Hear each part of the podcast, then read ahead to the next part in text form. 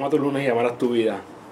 De seguro tú tienes muchísimas cosas en tu, en tu lista eh, de acciones por tomar, de cosas por hacer, de sueños por cumplir, de metas por lograr. Ahí yo te garantizo, aunque no lo tengas escrito en un papel, muy probablemente lo que tienes aquí dentro en tu mente constantemente te está, eh, te ataca, ¿verdad? Hay algo bien crucial, bien crucial, y es que no importa cuán grandes sean esas metas, no importa cuán pequeñas sean, eh, si tú no tienes una razón suficientemente fuerte, tú no lo vas a hacer. Así que pregúntate, pregúntate si eso que tú quieres lograr tiene un propósito, hay algo más importante que tú buscas forzar hacer estas cosas, poniéndole algo que sea importante detrás de ello.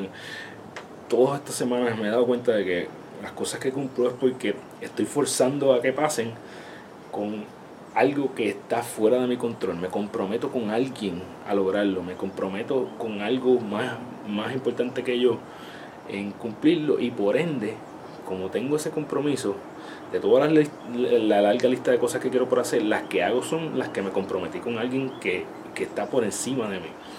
Así que fuerza, fuerza el, el, el lograr esas metas en lugar de dejarlas en tu mente o dejarlas en la libreta o dejarlas en un listado fuerza en lograrlas. Busca la forma de que pasen comprometiéndote con alguien, comprometiéndote con, eh, con una persona, comprometiéndote con, con una entidad, eh, prometiéndole a alguien que tú amas mucho que lo vas a hacer. Te garantizo que cuando tú tengas esa, eso forzándote ahí detrás de ti, no hay forma de que tú no cumplas cualquier cosa que tú te propongas.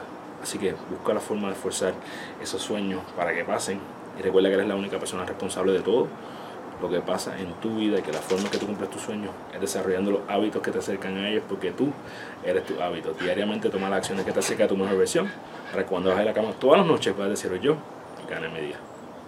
Un abrazo, te veo la semana que viene.